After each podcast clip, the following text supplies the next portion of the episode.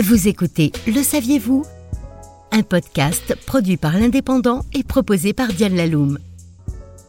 Serendipity, c'est ainsi qu'on appelle le fait de faire une découverte ou de créer une invention de façon inattendue ou fortuite. Et le phénomène n'est pas si rare que ça. Notre histoire est même criblée d'exemples de trouvailles et d'inventions faites par hasard qui ont pourtant bouleversé notre quotidien. Si l'anesthésie paraît aujourd'hui indispensable pour toute opération chirurgicale, il n'en fut pas toujours ainsi. En effet, il faut attendre le 19e siècle pour que le concept vienne à l'esprit d'un scientifique et d'une façon plutôt cocasse. C'est en observant des fêtards se shooter avec du protoxyde d'azote, également connu sous le nom de gaz hilarant, que le dentiste Horace Wells a remarqué ses propriétés anesthésiantes. En tombant accidentellement, l'un des fêtards shootés s'est blessé, mais il déclare ne rien ressentir du tout.